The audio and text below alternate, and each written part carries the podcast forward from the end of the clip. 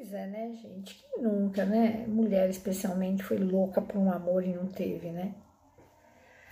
Pois é, muitas vezes a gente nessa loucura da paixão, porque amor, amor, amor livra a pessoa, paixão não. Paixão. Paixão é doente, né? Imagina você amar a pessoa mais do que você se ama, a ponto de pagar para uma amarração. É péssimo, né? É, vai ter consequência avassaladora essa amarração.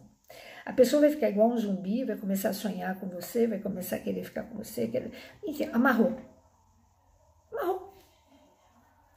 Demora mais ou menos depois do feitiço feito, uns 21 dias, que é o, que é o trajeto da lua, né? É o ciclo da lua, para que a coisa seja realizada. Eu tenho muita pena de quem faz amarração e, e porque assim, e do amarrado, né? Porque ele fica completamente em hipnose. Eu não sei se vocês sabem, tudo que a gente emite volta, né?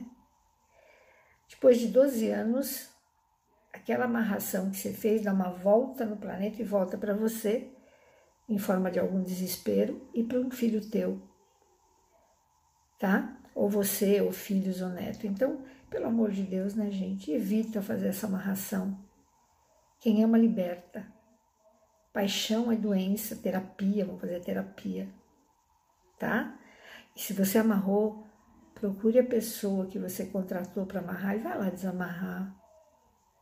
Solta, solta que Deus te manda tudo de bom. Um abraço.